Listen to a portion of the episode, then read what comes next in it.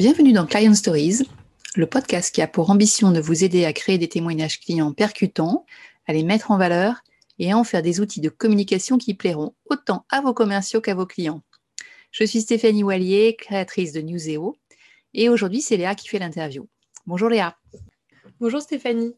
La dernière fois, tu nous avais présenté la démarche globale à mettre en place pour assurer un flux régulier de témoignages clients. On avait d'abord, je me rappelle, abordé l'étape du premier contact avec le client pour le convaincre de témoigner. En fait, je me suis dit que c'était l'étape qui valait la peine de préciser un peu, parce que c'est la partie la plus compliquée, non? Ah oui, surtout en ce moment. On est dans une période perturbée et les clients ont encore du mal à prendre du temps pour faire ce type d'opération. Je pense que plus que jamais, pour les convaincre, il faut arriver à trouver ce qui va les motiver. Qu'est-ce qui peut pousser un client à passer du temps avec vous? Quels avantages il aura à voir son nom associé au vôtre? Car c'est ça qui va se passer au final dans, ce témoignage. Les réponses dépendent un peu du rôle de votre contact, de ses ambitions, de son pouvoir aussi dans l'entreprise. Et puis ça peut dépendre aussi de la stratégie de communication de, sa société, de l'image qu'elle souhaite donner. Ce qu'il faut avoir en tête, c'est que les motivations d'un chef de projet ne sont pas forcément celles d'un DSI ou d'un chef d'entreprise. À vous de, vous adapter euh, par rapport au profil que vous allez avoir à faire témoigner. Et puis ça dépend aussi de l'importance de l'entreprise cliente une PME dynamique euh, va apprécier de bénéficier d'un supplément de notoriété si vous pouvez lui apporter cela, alors qu'un grand groupe pharma ou euh, une marque de luxe ne va pas être forcément euh, facile à convaincre parce qu'il ne cherche pas ce, type de notoriété. Et puis ça dépend aussi bien sûr de votre propre notoriété, de votre capacité à mettre en valeur ce client par le format, par les canaux de communication, par l'audience que vous avez vous en tant qu'éditeur, fournisseur de solutions. Mais si vous voulez marketer votre programme, il faut tout de même trouver les arguments qui vont toucher le plus grand nombre de clients. Alors justement, Stéphanie, quel avantage est-ce que toi, tu mets en avant quand tu cherches à convaincre un client de témoigner? Bah D'abord, effectivement, la visibilité, c'est pour moi un argument important. On n'a peut-être pas les moyens tous de faire des affichages dans les aéroports comme certains, mais euh, un communiqué de presse bien ciblé sur des médias professionnels ou alors une présentation attractive du projet qu'on va diffuser sur les réseaux sociaux, ça peut vraiment contribuer à mettre en valeur votre client. Certaines sociétés qui préfèrent vite cacher ne sont pas forcément séduites par ces arguments, mais je trouve que les temps changent. Hein. En ce moment, on note que les grands groupes alimentaires, par exemple, euh, sont, eux, très présents dans les événements. Leur service communication a, changé de position et ils sont plutôt fiers de venir raconter euh, comment ils ont géré la pandémie, comment ils sont adaptés euh, à la crise l'année 2020 et à toutes les évolutions du comportement de leurs clients, par exemple. Voilà, moi je vous conseille de rester en veille sur les programmes des événements de votre secteur parce que vous allez parfois être surpris de voir des noms que, vous n'auriez pas imaginé voir témoigner.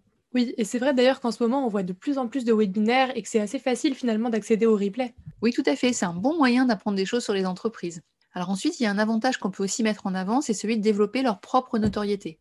Euh, vos clients témoignent au nom de leur société, mais ils se mettent aussi eux-mêmes en avant. Ça fait partie du personal branding. Et quand on raconte un projet qui s'est bien passé, c'est une façon de se rendre visible, de valoriser ses compétences sur un produit, une technologie ou même un, domaine de manière générale.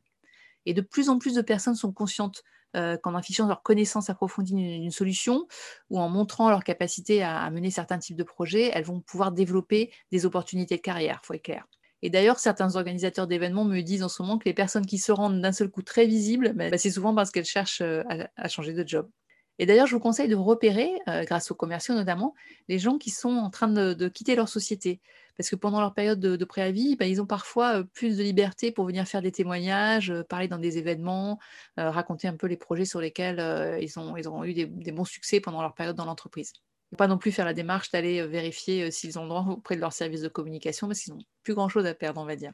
D'accord. Donc finalement, la valorisation du témoignage client repose surtout sur un échange de visibilité en fait entre le fournisseur et le client. Oui, oui, c'est le premier argument, mais il y en a d'autres. Témoigner, ça permet aussi d'étendre son réseau. c'est particulièrement vrai pour les événements physiques. D'ailleurs, j'espère de tout cœur qu'on va bientôt y revenir parce que la participation à des événements ou à des réunions entre utilisateurs, par exemple, c'est l'occasion de rencontrer d'autres entreprises clientes, d'échanger sur les évolutions du marché, sur les bonnes pratiques, et tirer le meilleur profit des solutions qu'ils utilisent. D'ailleurs, on s'aperçoit qu'elles n'ont pas souvent l'opportunité de le faire.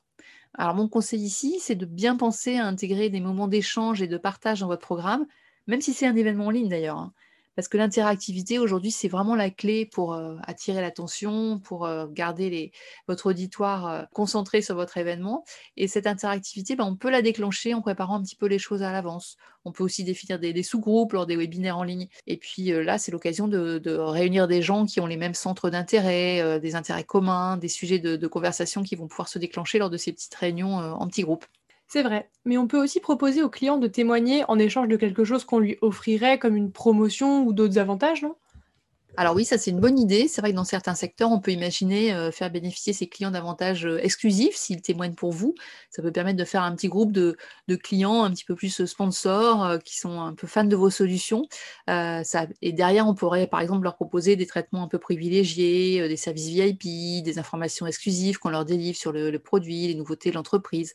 Ça peut être des rencontres stratégiques avec vos dirigeants, des participations à des réflexions sur l'évolution de l'offre. Tout ça, c'est adapté évidemment selon le, profil du client, son, rôle dans la hiérarchie, puis le, temps qu'il peut avoir à consacrer dans, ce genre de, petits clubs. Mais plus simplement, euh, si vous avez une solution qui, nécessite des, services un peu réguliers, eh bien, vous avez aussi la possibilité de faire bénéficier vos clients de, quelques cadeaux qui vont pouvoir se concrétiser en, nombre de jours euh, d'assistance ou d'intervention, par exemple. C'est souvent ce qui est le plus euh, facile à faire. C'est vrai que c'est une bonne pratique à noter. Est-ce qu'il y aurait une dernière motivation, un dernier avantage, Stéphanie, qui te permet de pousser, toi, un client, à témoigner? En fait, il y a un avantage aussi euh, pour eux, c'est de vous faire plaisir.